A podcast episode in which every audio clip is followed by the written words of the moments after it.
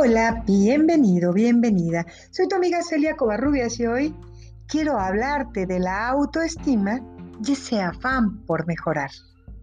¿Sabes? El hombre puede y debe aspirar a mejorar cada día a lo largo de toda su vida. Y por eso, una buena forma de progresar en autoestima es avanzar en la propia mejora personal. Una tarea que, por cierto, siempre enriquece nuestra vida y la de quienes nos rodean.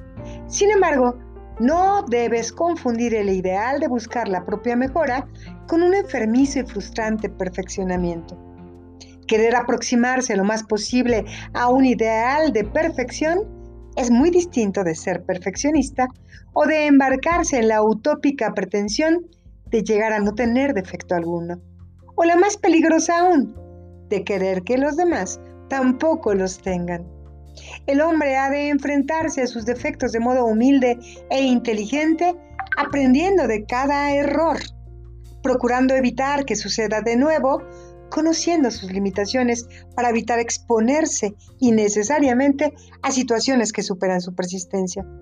Así pues, además, ha de comprender mejor los defectos de los demás.